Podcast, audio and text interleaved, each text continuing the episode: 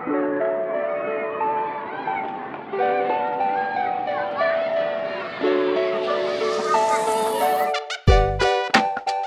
привет! Это подкаст «Диалог в двух словах» и его ведущая и автор Катя. Я очень рада снова говорить в чудесный микрофон. Первый сезон подошел к концу. Мне очень хочется сделать выпуск, в котором я подведу итоги первого сезона. Есть один человек, очень важный в производстве моего подкаста, звукорежиссер Вова. И мне бы хотелось именно с ним подвести итоги первого сезона, обсудить какие-то факапы, какие-то успехи, обсудить в целом, каково это делать такой продукт, как подкаст. Может быть, Вова поделится тем, что ему нравилось, а что не нравилось в работе со мной. Мне нравилось все. Поэтому я надеюсь, вам тоже будет интересно послушать и узнать, э, как делать подкаст, что в этом сложного, что легкого, что привлекательного. Представляю вам просто сердце моего подкаста, сердце, руки и в общем-то, всю техническую часть в студии Вова! У-у-у! И тут все девчонки кидают лифчики, мальчишки хлопают. Вова, скажи всем привет. Всем привет. Вова, ну мы с тобой делаем подкаст уже примерно месяца четыре. И начался нас, наш подкаст с того, что мы просто познакомились, а потом уже решили вместе работать. Скажи, пожалуйста, за эти четыре месяца ты во мне не разочаровался? Нет, а как я мог разочароваться? Мало ли, при первом знакомстве ты подумал, что мы просто войдем в формальные рабочие отношения, а в итоге мы сдружились, и, может быть, я как друг уже тебя меньше устраиваю, чем как клиент? Да не знаю, нет, мне все нравится, на самом деле. Мне кажется, вполне получается продуктивно. Ну, иногда, конечно, с тобой можно заговориться, да, и время вне записи пройдет больше, чем во время нее. Да, что-что я поболтать люблю, и именно поэтому, в общем-то, я склонна к записи подкастов, и периодически Вове нужно э, тормозить и напоминать о том, что мы записаны на определенное время, и нужно в него уложиться. Вов, скажи, пожалуйста, вообще, как долго ты занимаешься тем, что помогаешь людям монтировать подкасты? Вообще, в целом, звуком я занимаюсь давно, уже как лет, наверное, 15. Вот, но с подкастами, их производством я познакомился вот с тех пор, как работаю здесь, в этой студии. Вов, а ты же еще, э, я совсем забыла про это сказать, ты же написал чудесный джингл, и даже не для одного моего подкаста. Ты больше же склонен к музыке, тебе это очень нравится. Вот скажи, пожалуйста, тебе сложно писать джингл для подкаста, или тебе было легко, просто и нормально? Да, это кайф. Мне весело, на самом деле, это делать. Мне нравится этот джингл тем, что всегда, когда я подхожу к колонке Алисе и говорю, Алиса, включи подкаст «Диалог в двух словах», подкаст начинается с такой веселой э, мелодии, что настроение на весь день, ну, как бы у меня сразу хорошее. Надеюсь, что у всех, кто слушал, тоже. Так что вот Вова э, придумал и сделал эту музыку. Мне кажется, она супер крутая. Я очень э, довольна результатом. Думаю, что Вов, ты тоже. Ну, это не великая какая-то там композиция, но я подумал, что, наверное, для подкаста на такую тему, как у тебя, должно быть что-то легкое, чтобы вначале были звуки детских голосов, и, в общем, что-то такое настраивающее на позитивный лад. Я с тобой совершенно согласна. Ты отлично уловил саму идею подкаста, ведь весь первый сезон мы с экспертами разговаривали на тему того, как простым языком рассказать детям о каких-то сложных вещах, которые окружают нас вокруг. И в этой связи могу сказать, что я с собой абсолютно довольна. И мне кажется, что и мелодия, и само наполнение выпусков получилось достаточно интересным, глубоким, но не перегружающим людей какой-то невероятно тяжелой информацией. Мне кажется, было легко слушать, легко воспринимать, и поэтому люди радовали меня большим количеством прослушиваний. Да, а какой был самый популярный выпуск? А, знаешь, самый популярный выпуск это, я не помню, какой он по счету, но выпуск, который посвящен а, тому, как рассказать ребенку, что такое смерть и что такое война. Его прослушало более 6 тысяч человек за этот период, и процент дослушиваемости 90%. Я очень сильно горжусь этим выпуском, потому что мне кажется очень легко рассуждать со своим ребенком на какие-то легкие темы и очень тяжело объяснить, что такое жесть. что такое боль, что такое тяжесть на душе. И на самом деле, когда я переслушивала этот подкаст э, и все советы, которые давала Аня, психолог, по поводу того, как пообщаться с ребенком на тему смерти, я подумала о том, что мы же упустили огромное количество людей, у которых в период ковида ушли родственники да, из-за этой болезни. И эти люди находятся сейчас в определенном трауре, у них э, явно есть э, внутренние переживания и проблемы. И да, этот выпуск был для детей, но мне кажется, он был и для многих взрослых, которым тяжело переживать утрату своих близких. И я думаю, что эти 6 тысяч прослушиваний, они, ну, действительно запали кому-то в сердечко. Я очень надеюсь, что они поддержали кого-то. И я очень горжусь этим выпуском. И в целом, честно, честно говоря, так довольна этим результатом, что даже, ну, просто понимаю, что весь подкаст делался для того, чтобы таким образом, ну, продолжиться в сердцах людей, не, не знаю, как правильно сказать. Ну, в общем, короче, я собой горжусь. Вова, скажи, пожалуйста, а какой подкаст э, запомнился тебе и расскажи, почему? Потому что ты-то, конечно, слушаешь вообще все, что мы говорим, многое потом в процессе монтажа вырезается.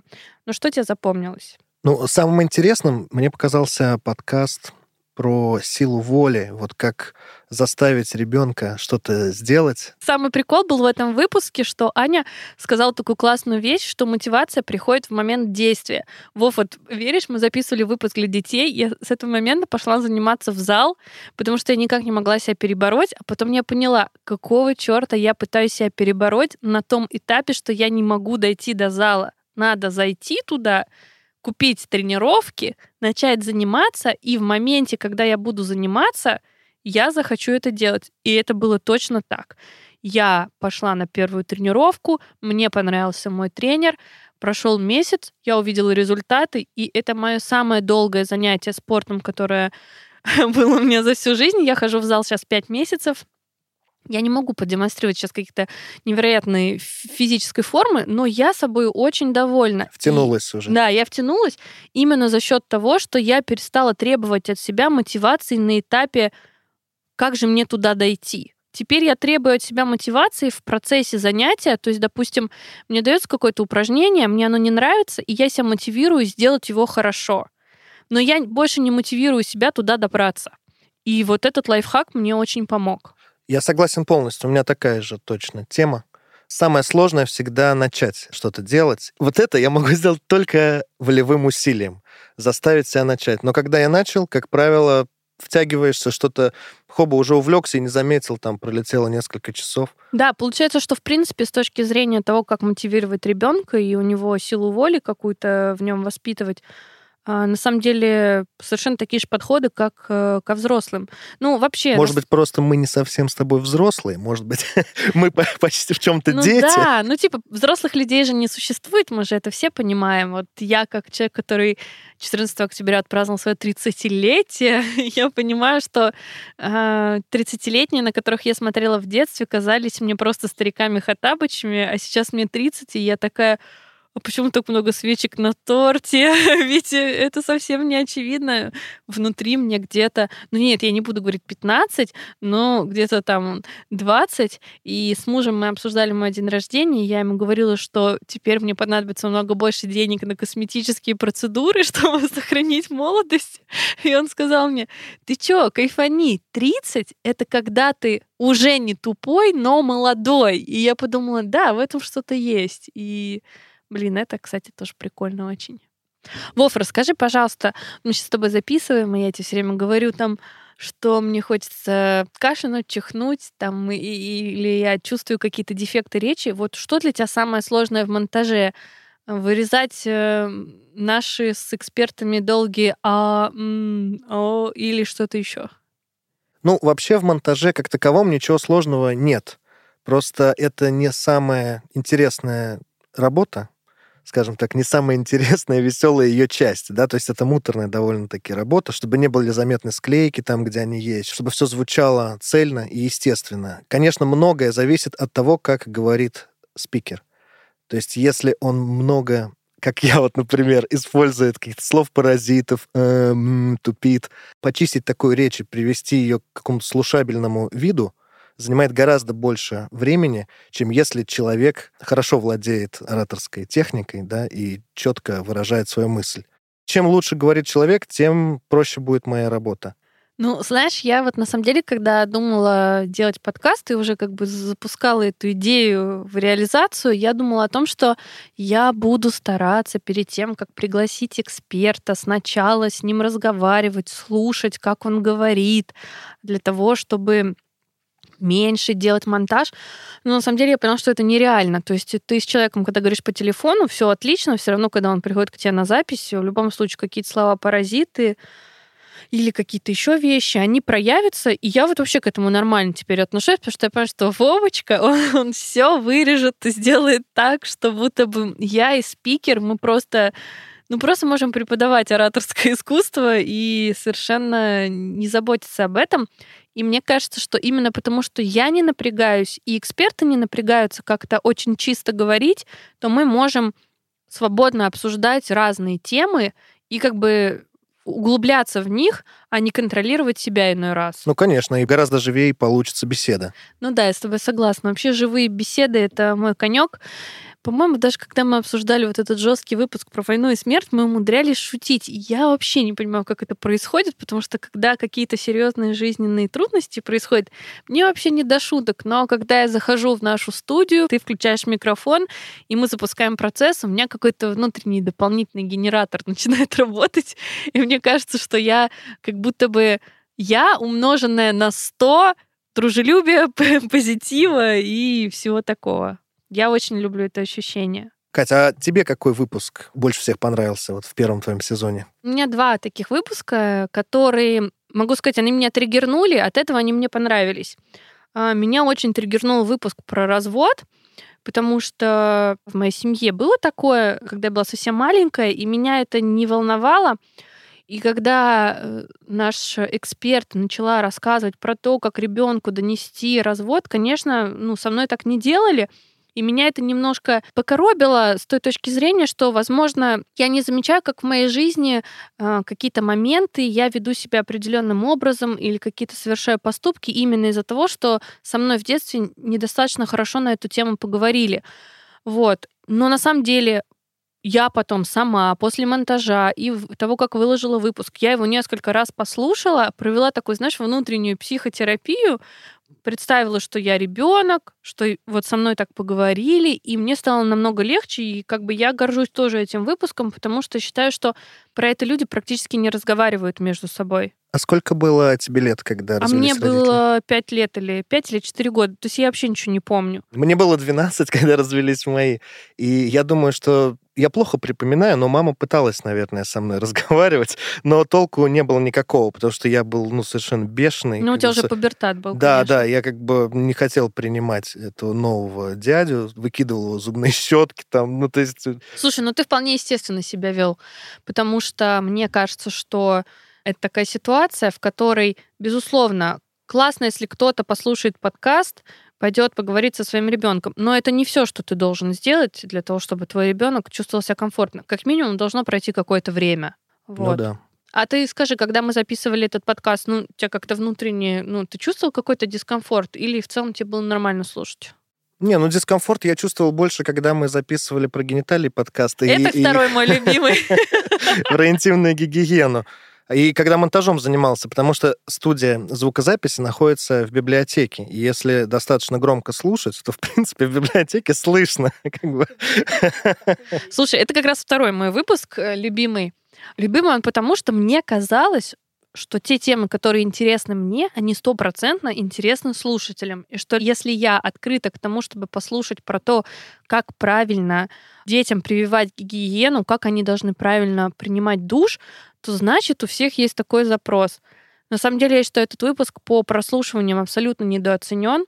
Самое интересное, что на Apple это самый популярный выпуск, на Яндексе это один из непопулярных. И так как в статистике я видела, какой процент людей, особенно на начальном этапе, слушает и почему прекращает слушать, то, короче, было забавно.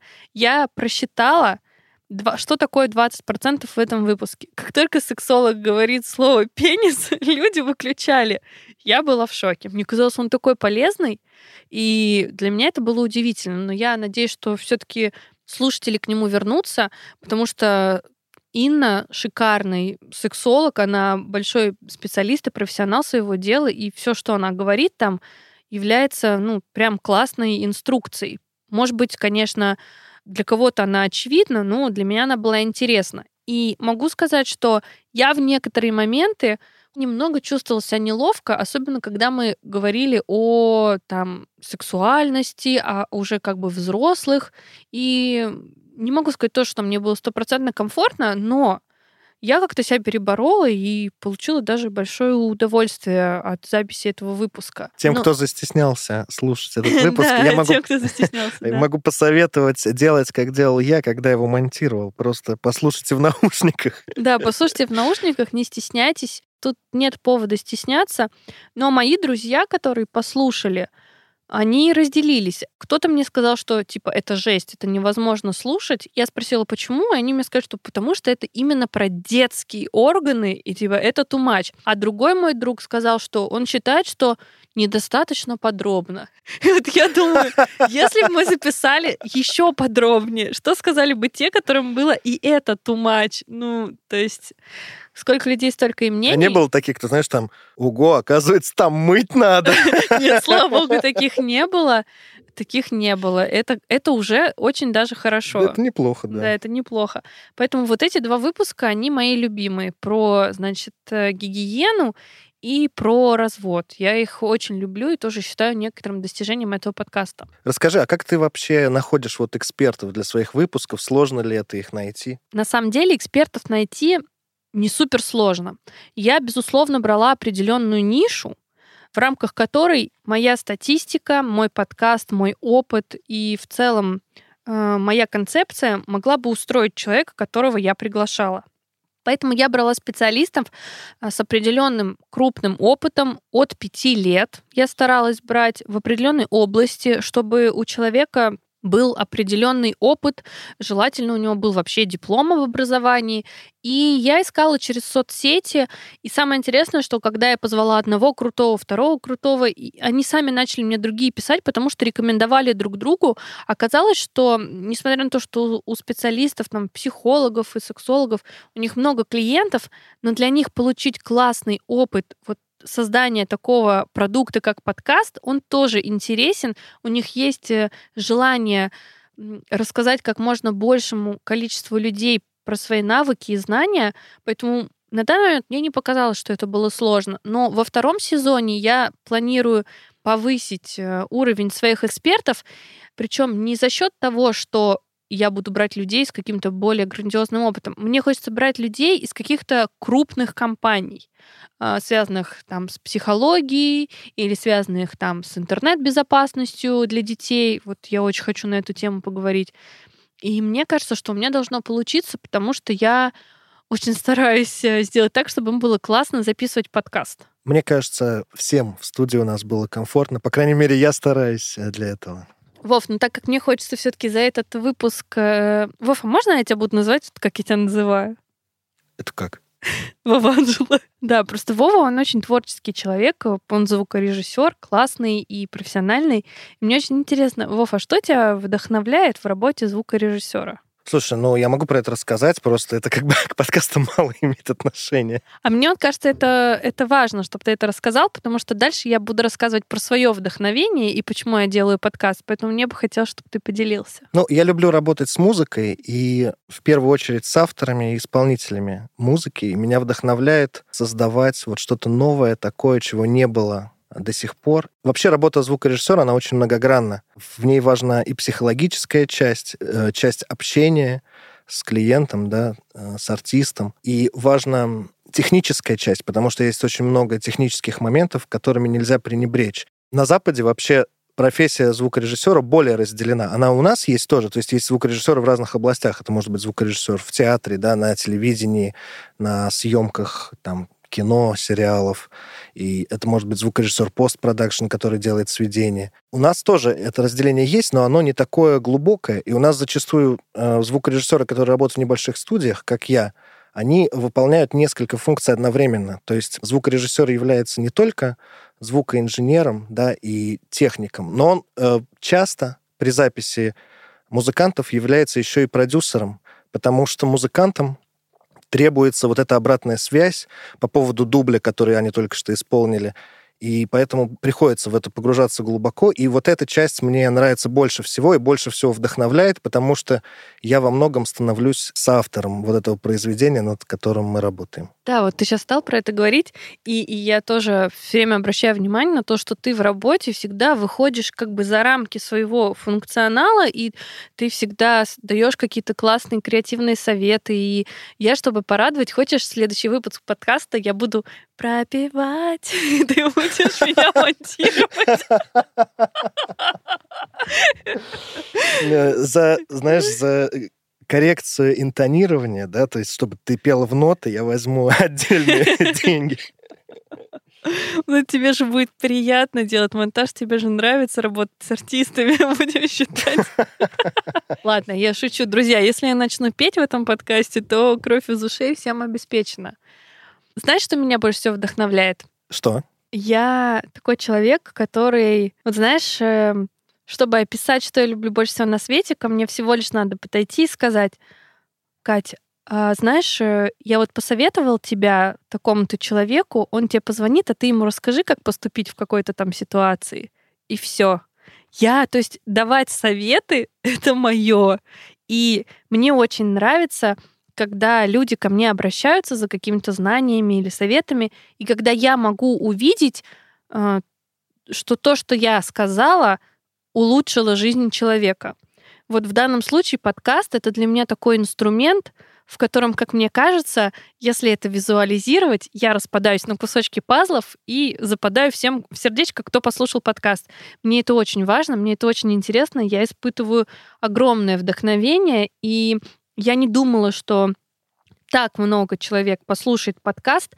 В итоге на данный момент подкаст послушало больше 12 тысяч человек. У меня большой процент дослушиваемости. И вообще тот факт, что мой голос слышали 12 тысяч ушей, и мой голос произносил не глупости, и слова экспертов это тоже не глупости, а это полезная информация, которая может сделать жизнь людей лучше, вот это мой основной источник вдохновения, который, мне кажется, никогда не иссякнет, и только будет меня мотивировать делать какие-то новые проекты. Получается, ты прирожденный учитель в правильном, истинном смысле этого слова. Такой, знаешь, учитель э, не школьный, а институтский. Потому что школьные учителя, они такие обычно всегда суховатые, а вот институтские, они прям клевые такие бывают, знаешь, которые ты приходишь, и он тебе говорит, забудьте все, я научу вас жить э, иначе.